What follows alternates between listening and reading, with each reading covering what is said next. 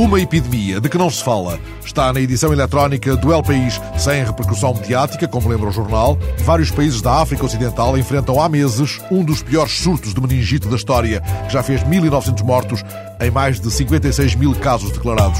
O país escreve sobre o surto que atinge particularmente o Chad, a Nigéria e o Níger, quando a comunidade internacional anda preocupada com o vírus H1N1, que matou 44 pessoas e afetou pouco mais de mil, a África Ocidental enfrenta literalmente uma epidemia que se pode prevenir com facilidade, mas que ceifou já a milhares de pessoas. Uma responsável dos Médicos Sem Fronteiras confirmou que este ano a transmissão foi ainda mais rápida e chegou já aos campos de refugiados do Darfur.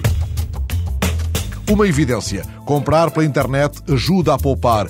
Quase tudo custa menos. Os dados do último relatório de quantificação do mercado informático e de telecomunicações da Argentina, referidos na edição eletrónica do Clarim, não deixam dúvidas. Dos 20 milhões de utilizadores informáticos argentinos, 18% são compradores online frequentes. Eles poupam, em média, 15% em relação ao que custariam os produtos comprados ao balcão. O Presidente da Câmara Argentina de Comércio Eletrónico explicou esta discrepância ao Clarim.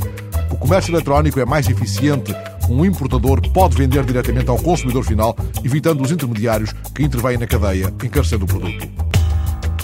Uma exposição.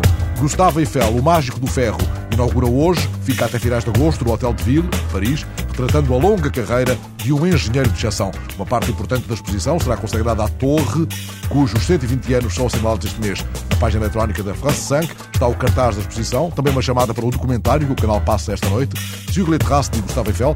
É um documentário de Charles Berling e de Virginie Coupery, descendente do grande inventor, feito a partir da correspondência entre Eiffel e familiares e amigos.